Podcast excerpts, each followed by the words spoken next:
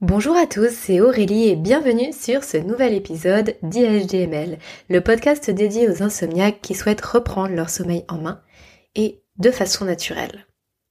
Aujourd'hui, je vous avais promis un podcast un petit peu plus léger que celui de la semaine dernière. Donc, euh, je vais vous parler des relations, ou plutôt de la gestion de ces relations lorsqu'on est insomniaque. Euh, moi, c'est quelque chose qui m'a souvent posé problème. Je vais vous partager euh, mes questionnements de l'époque. Je vais vous partager ce que j'ai mis en place, euh, mes erreurs aussi et ce que j'aurais pu faire différemment pour que ça puisse peut-être vous aider à faire des choix, à, cheminer tout simplement. Donc j'espère que ça va résonner en vous le plus possible et que ça va vous aider à vivre un petit peu mieux vos relations avec l'ensemble de votre entourage. Donc on va parler des relations au travail, avec vos collègues, avec votre responsable, mais des relations aussi entre amis ou des relations avec vos proches, votre famille, des relations avec votre conjoint ou votre partenaire, et enfin des relations avec son, enfant, avec ses enfants ou avec les tout petits bébés en bas âge. Allez, c'est parti.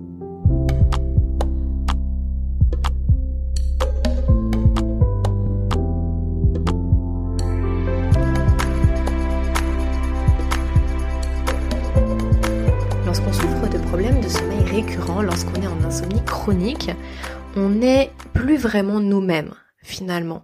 Déjà, il y a cette, fatigue qui nous fait un brouillard complet autour de notre tête, qui nous permet d'être d'être réactif, d'être vif, d'être alerte. En plus de ça, on se sent un petit peu décliné finalement intellectuellement. À terme, ça peut même se traduire par un vrai déclin cognitif, mais sans en arriver là, on se sent moins concentré, on sent qu'on a plus de troubles de la mémoire, on sent que c'est plus difficile d'apprendre quelque chose, on peut mettre un petit peu plus de temps parfois. Et du coup, tout ça, ça crée un fossé, ça crée de la distance, ça crée parfois un mal-être avec l'ensemble des personnes avec qui on interagit. On peut pas se voiler la face. C'est un fait.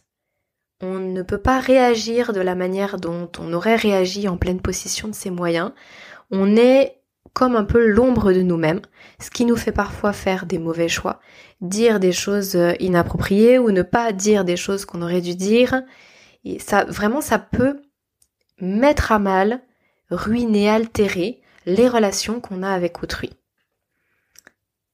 Bien sûr, le premier conseil que je peux donner et que je donnerai à n'importe qui, c'est de travailler sur son sommeil et de sortir de cette situation.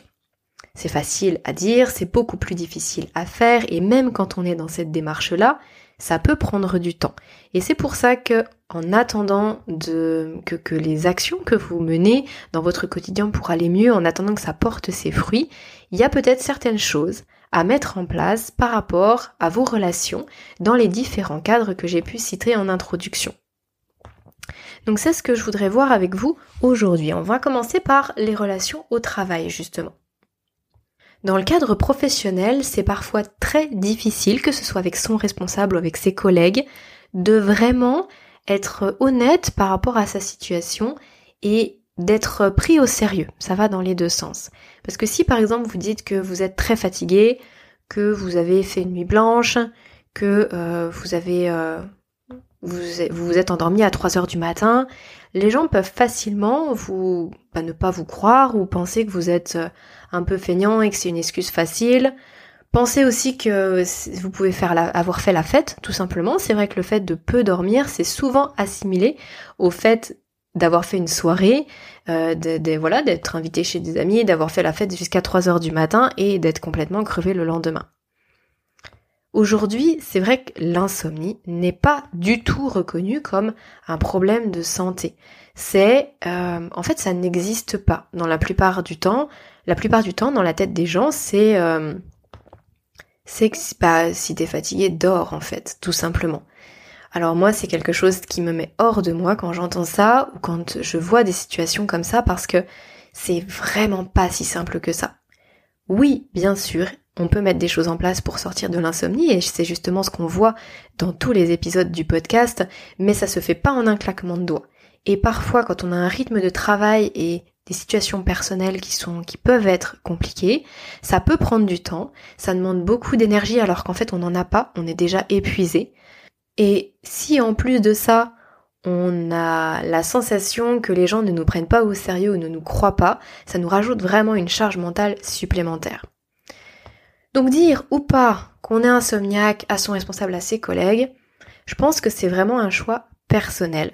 Mais, mais par expérience, je pense qu'il vaut mieux le dire à son responsable, peut-être uniquement à son responsable ou à sa responsable, si vous sentez qu'il peut y avoir de l'écoute.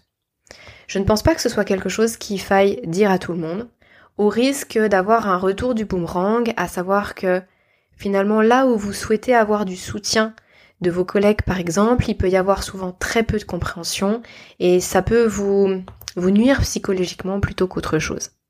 Par contre, si vous avez un responsable ou une responsable qui est plutôt à l'écoute, peut-être qu'il peut être pertinent dans le cadre d'échanges euh, professionnels. Hein, c'est pas l'idée, c'est pas d'aller se confier sur ses problèmes personnels, mais ça peut être intéressant de présenter la chose euh, sous un angle vraiment uniquement professionnel en disant voilà que vous êtes dans une situation d'insomnie chronique, que euh, c'est un vrai problème de santé pour vous, que ça ne vous permet pas certains jours d'être au maximum de vos capacités, que vous êtes en train de mettre en œuvre toutes les choses possibles, toutes les actions possibles pour sortir de cette situation, mais que si sur certains jours vous avez l'air complètement à côté de la plaque, ce n'est pas de votre fait, vous n'avez pas fait de soirée la veille, vous n'êtes pas euh, complètement en train de vous désintéresser de votre travail, mais c'est peut-être que au niveau santé, vous rencontrez des difficultés, mais que vous mettez tout en œuvre pour justement que votre travail n'en pâtisse pas,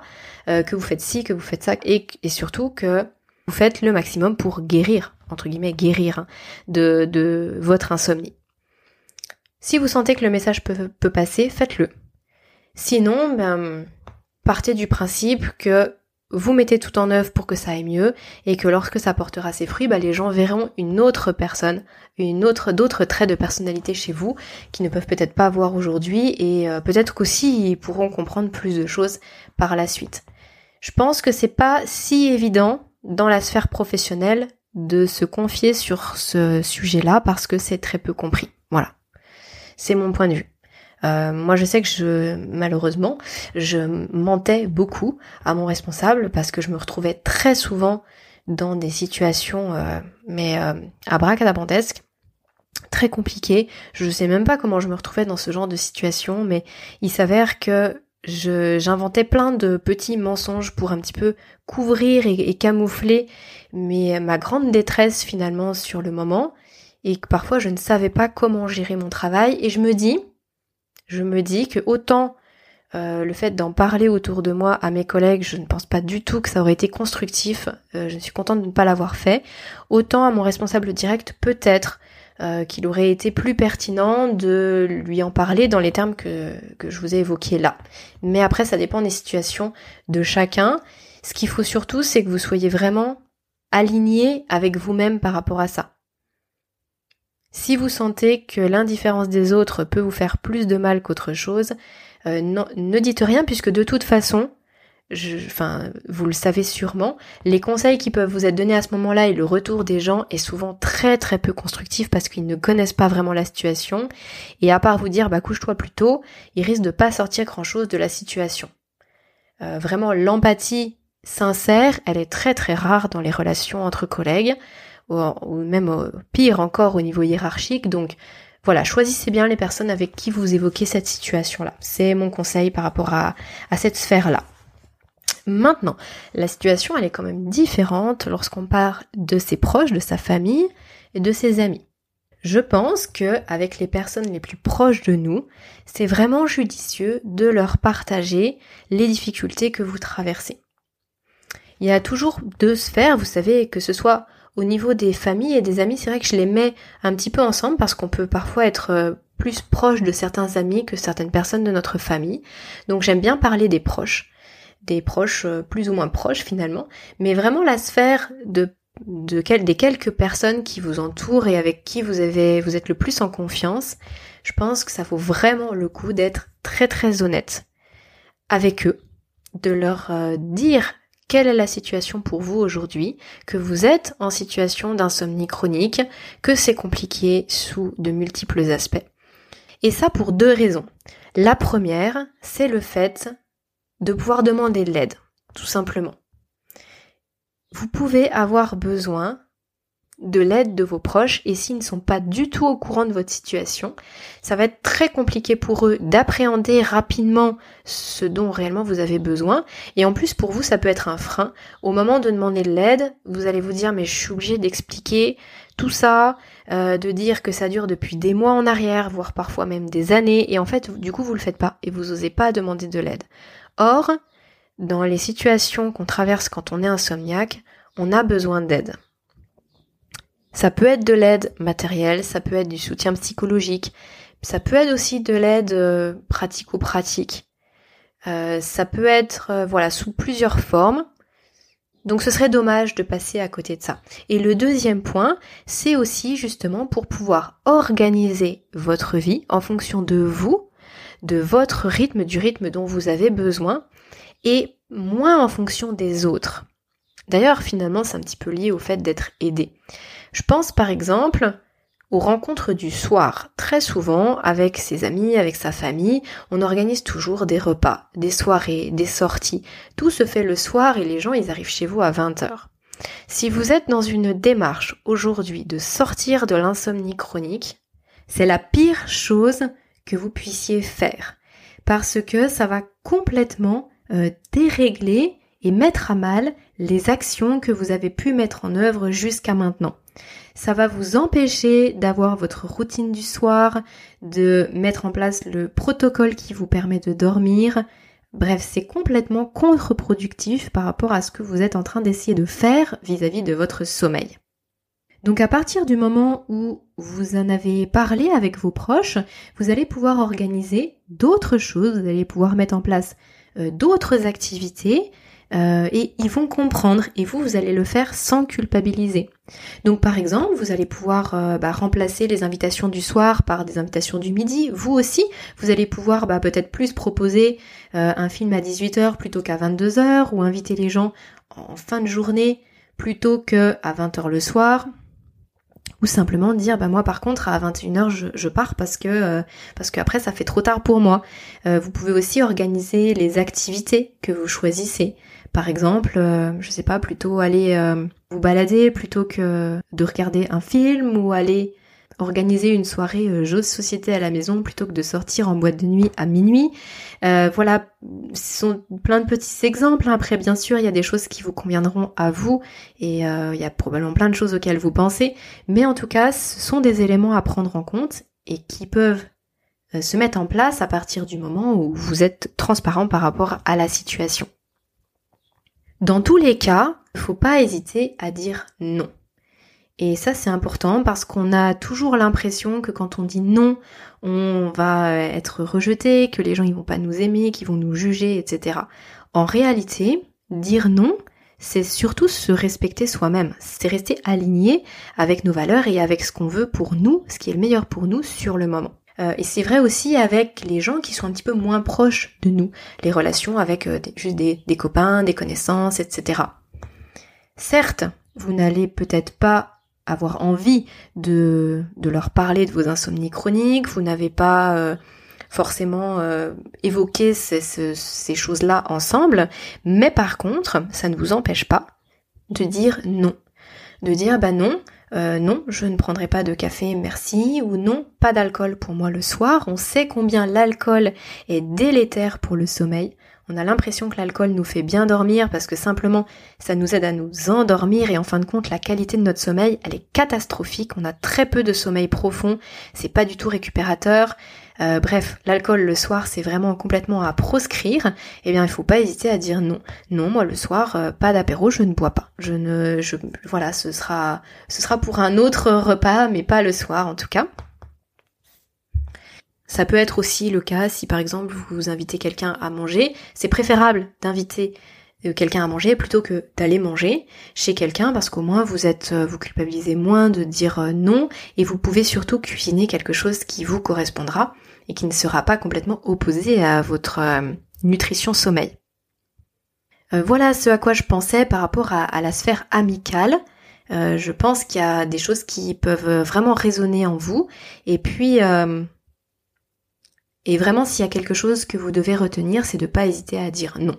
Euh, là, vous êtes en ce moment dans une démarche de sortir de l'insomnie chronique.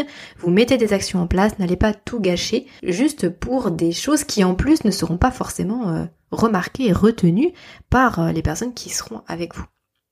Le point qui est souvent plus délicat, enfin en tout cas les relations qui sont parfois plus délicates à gérer, c'est celle avec son partenaire, ce sont les relations avec, avec son conjoint, avec la personne avec qui on partage notre vie les relations de couple parce que, bah parce que là on partage tout ensemble, on vit dans la même maison, sous le même toit, et il y a beaucoup d'incompréhensions qui peuvent se mettre en place dans les relations de couple lorsque un des deux souffre d'insomnie chronique. Alors, moi, ce que je conseillerais, mon premier conseil, c'est d'être honnête, mais dès le début. Dès le début dans la relation. Ne pas attendre des semaines, des mois, voire des années, parce que ça peut générer beaucoup d'incompréhension et euh, beaucoup de, de difficultés de communication au sein du couple, alors que ça aurait pu être évité si votre conjoint avait compris et avait su dès le début que vous souffriez d'insomnie chronique. Parce que quand on est insomniaque, on est plus irritable. Parfois, on plane à 15 000, on n'est pas là. Et le conjoint, il comprend pas. En fait, il, peut avoir l'impression qu'on se désintéresse de, lui ou d'elle. Euh, il peut ne pas comprendre votre irritabilité, ne pas comprendre euh, vos changements d'humeur, ne pas comprendre aussi euh, que vous vous couchiez pas avec lui, que vous vous leviez la nuit. Enfin, voilà, il peut y avoir vraiment beaucoup de choses. L'idée, c'est dès le début de mettre les choses à plat et de dire bah voilà aujourd'hui moi ce que je traverse, voilà ce que je suis en train de mettre en place, mais en tout cas euh, c'est ma situation. Alors ça ça ne veut pas dire qu'il faut s'attendre à ce que l'autre comprenne. C'est très très difficile de comprendre quelque chose qu'on ne vit pas. Il faut vraiment de grosses grosses capacités d'empathie pour se mettre complètement à la place de la personne même si on l'aime. Il va falloir probablement du temps à votre partenaire, à votre conjoint, pour que vraiment il s'imprègne de cette situation. Et j'espère bien que d'ici là, vous serez sorti de tout ça.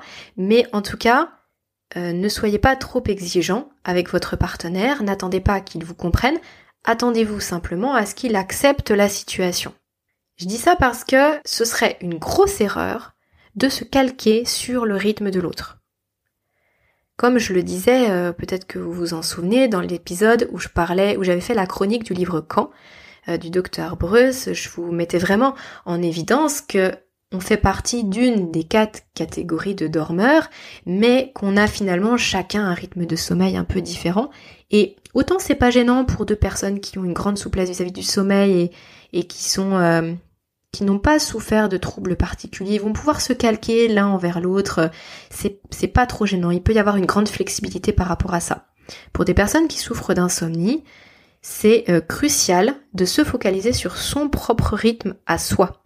Et du coup, le fait de se coucher trop tôt ou trop tard pour se calquer sur le rythme de l'autre, ça peut complètement euh, bousiller votre rythme à vous et vous empêcher de trouver le sommeil soit de passer à côté des phases de sommeil récupérateur qui vous sont si importantes, soit de vous coucher trop tôt et de d'attendre dans le lit et finalement c'est là où vous cogitez, où vous ruminez et c'est foutu pour la nuit.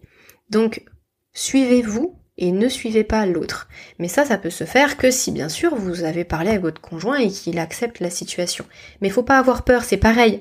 Ce ne sont pas des choses qui vont durer à vie, mais en tout cas là en ce moment que vous êtes en train de mettre des choses en place, bah, mettez vraiment toutes les chances de votre côté. Allez jusqu'au bout des choses et euh, tant pis si vous vous couchez pas avec votre conjoint, ce sera pour plus tard quand d'ici quelques semaines ou quelques mois vous aurez vraiment repris confiance dans votre capacité à dormir et que vous irez mieux tout simplement.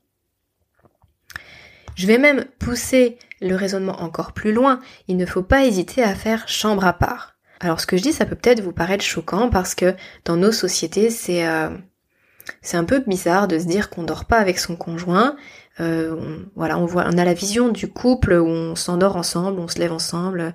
Mais honnêtement, et d'ailleurs c'est assez rigolo parce qu'il y a des recherches scientifiques qui ont été faites sur le sujet euh, et qui prouvent bien que le sommeil d'une personne seule est mais de loin supérieur et plus intéressant en termes de qualité au sommeil de personnes qui dorment ensemble. Pas parce qu'on se gêne en fait, tout simplement. À la fois, du coup, on s'impose de, se coucher en même temps que l'autre, et en plus de ça, on va se gêner dans la nuit, ce qui fait que pour une personne qui est très sensible au réveil nocturne, bah, si elle a un élément extérieur qui vient la réveiller, bah, peut-être qu'elle ne pourra plus du tout se rendormir, et donc voilà. En plus, ça peut créer des tensions dans le couple.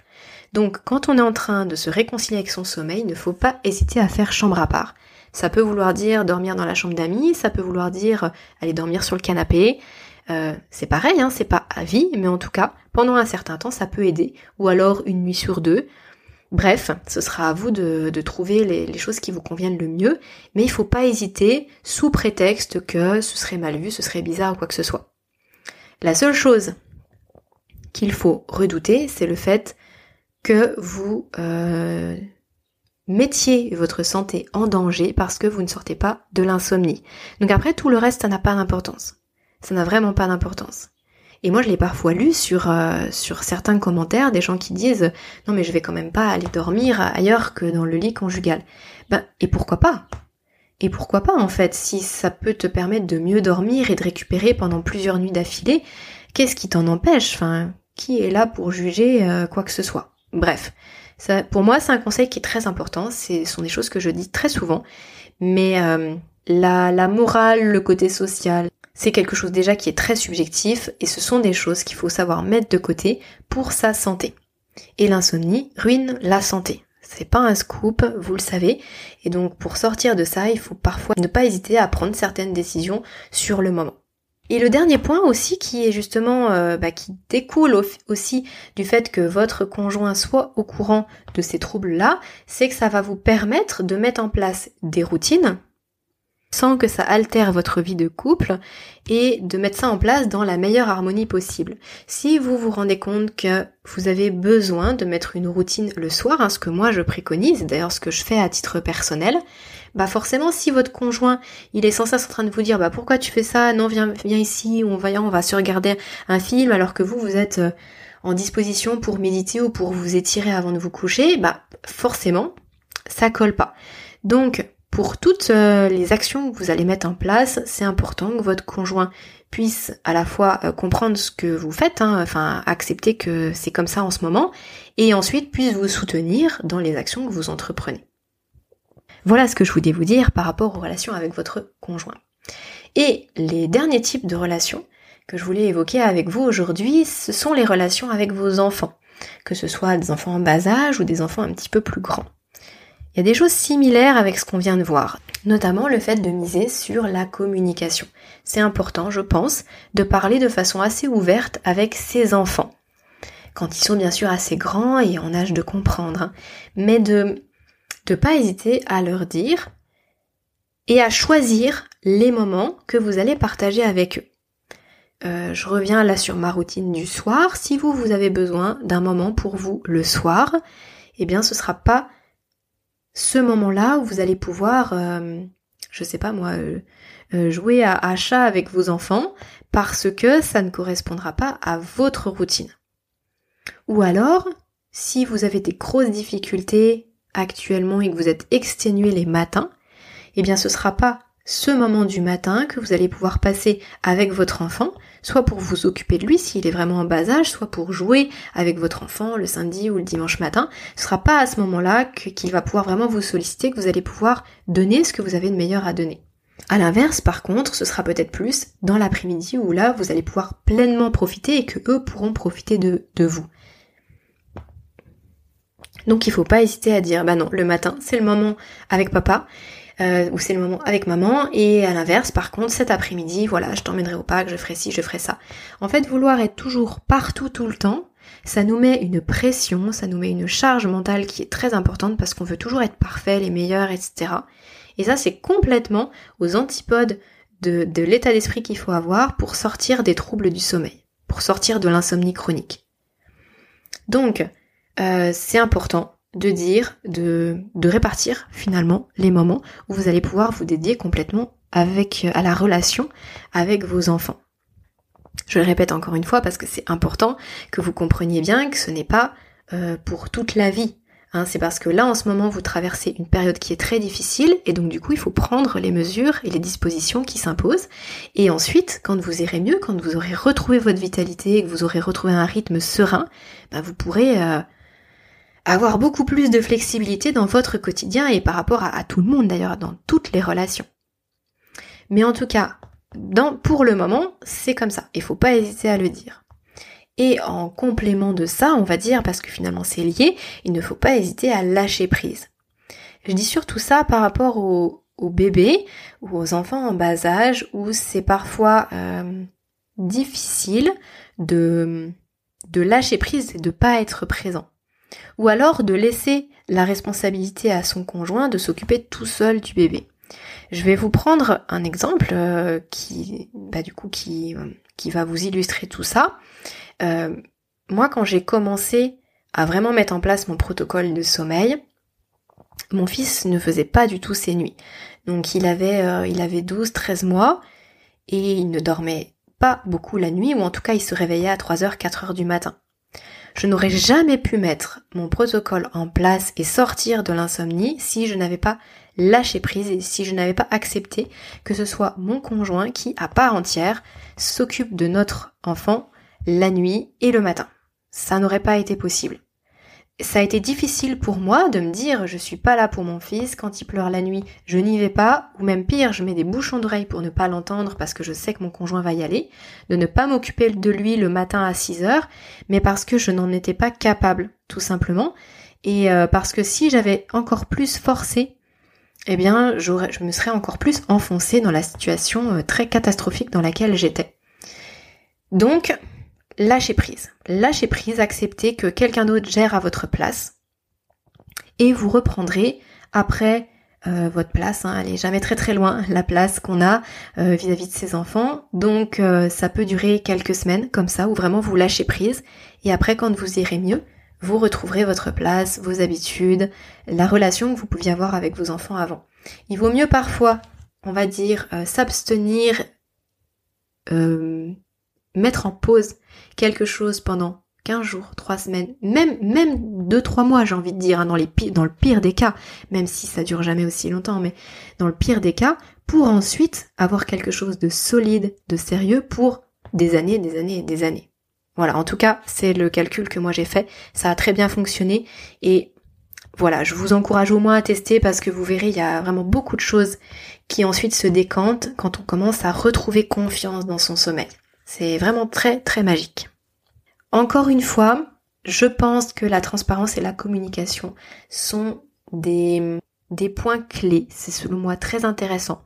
À part peut-être dans la sphère professionnelle, comme je le disais, mais sinon, à mon avis, il faut pas hésiter à miser sur la communication et surtout, il ne faut pas hésiter à dire non pour se protéger soi-même.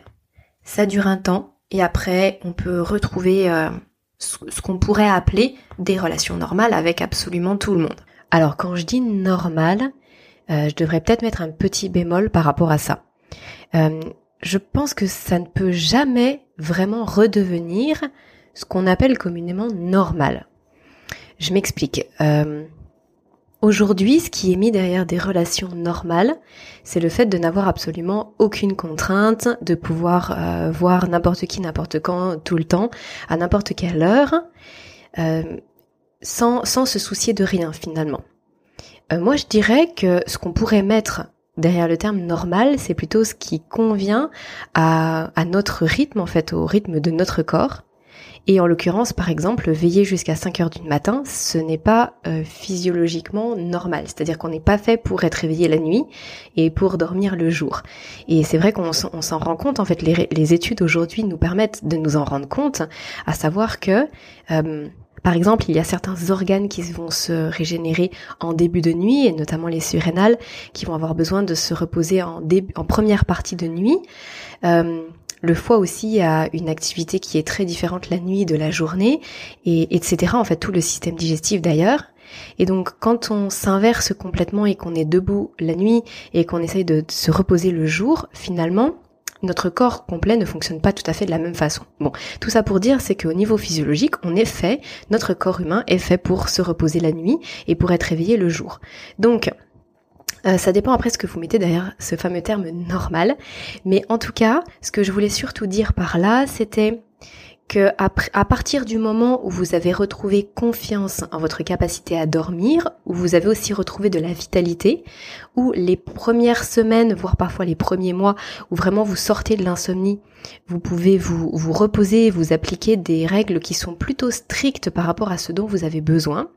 Après cette période-là, vous allez pouvoir assouplir ça ne veut pas dire que ça n'aura pas d'impact. C'est-à-dire que si par exemple vous faites vraiment une soirée euh, très agitée, vous rentrez tard, vous avez par exemple pris un café le soir, vous avez fait beaucoup d'écrans en soirée, etc., c'est tout à fait probable que vous ne dormiez pas. Mais la grosse différence avec les situations d'insomnie chronique, c'est que dans ces cas-là, euh, vous saurez déjà pourquoi vous n'avez pas dormi et en plus de ça, vous serez confiant et confiante dans le fait que vous pourrez dormir la nuit qui suit et ne pas euh, mettre et, que, ça ne représente pas, je veux dire, le pied dans à nouveau un mécanisme, un cercle vicieux d'insomnie chronique. Et ça, ça fait toute la différence parce que c'est toujours possible à un moment donné de moins bien dormir euh, pour diverses raisons, mais le plus important, c'est de pouvoir tout de suite derrière, euh, on va dire réajuster le tir et se remettre à peu près euh, droit dans son sommeil.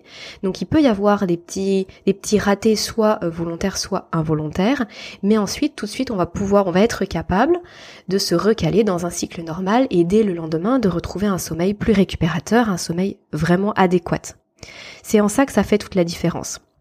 Ça me paraissait important de le préciser parce que euh, c'est vrai que c'est c'est un petit peu confus, c'est-à-dire que on imagine, en tout cas moi c'était mon cas, j'avais l'impression que euh, là j'allais devoir faire des choses pour sortir de l'insomnie chronique et qu'après je pourrais faire n'importe quoi et que ça et que ça fonctionnerait comme les gens qui n'ont jamais eu de soucis ou qui n'en ont pas. En réalité c'est pas tout à fait vrai. C'est-à-dire que euh, il faudra dans tous les cas qu'on garde toujours un certain cap et qu'on soit capable d'avoir de bonnes pratiques et d'avoir une bonne hygiène de, sommeil, j'allais dire une hygiène de vie, mais c'est presque une hygiène de, sommeil finalement, pour pouvoir continuer à avoir un bon rythme. Mais par contre, ponctuellement, on pourra faire quelques écarts parce qu'on sait que ça se rattrapera derrière. Vous savez, c'est un petit peu comme quelqu'un qui, par exemple, serait vraiment euh, en surpoids important. Cette personne euh, fait un régime vraiment très adapté, se met à manger euh, vraiment correctement, met de côté la junk food, fait un petit peu d'activité sportive de façon vraiment régulière, et cette personne perd beaucoup de poids. Bah, si à partir du moment où elle a atteint le poids qu'elle s'était fixé, son poids de forme comme on pourrait l'appeler, si elle se met à refaire exactement la même chose que ce qu'elle faisait avant, à avoir de mauvaises habitudes alimentaires, mais en fait forcément les conséquences seront les mêmes qu'avant, c'est-à-dire qu'elle va reprendre du poids et à nouveau se retrouver dans une situation euh, d'obésité ou en tout cas très compliquée. Non. Par contre, effectivement, si de temps en temps, lorsque cette personne est invitée chez des amis ou qu'elle fait un repas un petit peu différent d'habitude, elle fait un écart, c'est pas grave parce qu'elle sait ce qu'elle devra faire sur les deux ou trois jours qui suivent pour compenser cet écart-là. Elle ne sera pas tout le temps dans les écarts et tout le temps dans les excès, des choses qui ne conviennent pas à son organisme. en gros, c'est un petit peu pareil pour le sommeil. Bon, j'ai un petit peu digressé, mais ça me paraissait important qu'on puisse avoir vraiment les idées claires là-dessus parce que euh, il y a vraiment un gros décalage entre ce dont notre corps a besoin et ce qui est considéré comme normal par la société. Et c'est vrai que, bah, on va dire que à partir de la fin de l'adolescence et dans le début de la vie adulte, dans la vingtaine, on a tendance à considérer que la normalité, c'est euh, se, coucher très tard, faire la fête, euh, faire beaucoup de soirées, souvent très alcoolisé, etc. Et ça, c'est un petit peu la norme. Sauf que c'est pas du tout la norme pour le corps. C'est pas du tout la norme pour le corps. Et il y a des gros impacts sur le sommeil. Il faut en avoir conscience. Et à partir du moment où on veut résoudre ces problèmes de sommeil, il y a des choses qui ne seront plus jamais comme avant parce qu'on va plus coller à la physiologie de notre corps. Ça n'empêchera pas de faire des excès, d'avoir beaucoup plus de flexibilité à partir du moment où on retrouve sa capacité, la confiance en sa capacité à dormir et ça c'est très important. Et ça permet aussi de ne pas être opposé à tout ce qu'on peut euh, rechercher au niveau, au niveau des relations sociales, parce que les relations sociales sont très très importantes. Hein. J'en parlais dans le précédent podcast, il me semble que c'était lui, où je vous disais que justement on sécrétait beaucoup de d'ocytocine, beaucoup de sérotonine lorsqu'on était en compagnie de ses proches, lorsqu'on était en moments sociaux, dans des soirées, etc. Donc c'est important de garder ces liens sociaux, euh, mais ce qu'il faut c'est pouvoir les adapter à soi, à son rythme, donc ne pas se couper des gens, mais en même temps ne pas imposer à son corps des choses qui ne lui conviendraient pas et qui vont nous maintenir dans des situations très inconfortables. Et encore, je dis inconfortable avec beaucoup de pincettes parce que quand on est en insomnie chronique, c'est bien pire que l'inconfort, c'est, c'est la grosse galère. Mais ça, je vous fais pas de dessin. Voilà ce que je voulais vous dire par rapport à la gestion des relations lorsqu'on est insomniaque. J'espère que ça vous a éclairé, j'espère vraiment que ça a pu être euh, pistes de réflexion pour vous par rapport aux différentes situations que vous rencontrez dans votre quotidien. Si vous avez aimé ce podcast, n'hésitez pas à me le faire savoir en le notant tout simplement sur la plateforme de votre choix, sur votre plateforme d'écoute. Vous pouvez aussi me retrouver sur Instagram ou alors une fois par semaine dans la newsletter. Je vous partage des études, je vous partage des conseils, je vous partage euh, des, petits protocoles euh, une fois par semaine, le mercredi en newsletter, pour vous aider bien sûr à cheminer vers un sommeil plus serein. Voilà, je vous dis maintenant à la semaine prochaine pour un nouvel épisode de podcast et d'ici là, portez-vous bien.